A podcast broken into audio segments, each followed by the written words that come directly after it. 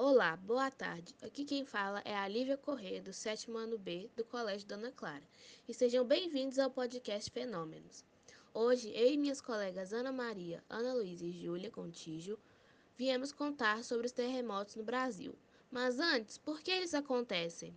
Eles ocorrem porque as placas tectônicas sempre estão em movimento constante e às vezes se encontram, causando tremores na crosta terrestre.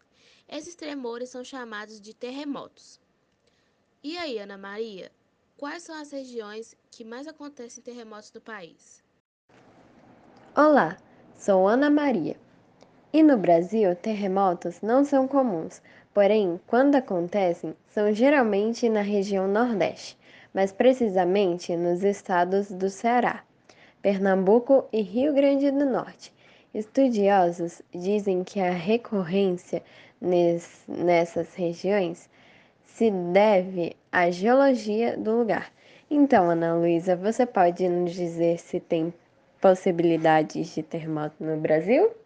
Oi, boa tarde. Eu sou a Luísa e, sim, há possibilidade de acontecer terremotos, mas não tão intensamente, por estar no centro da placa tectônica sul-americana.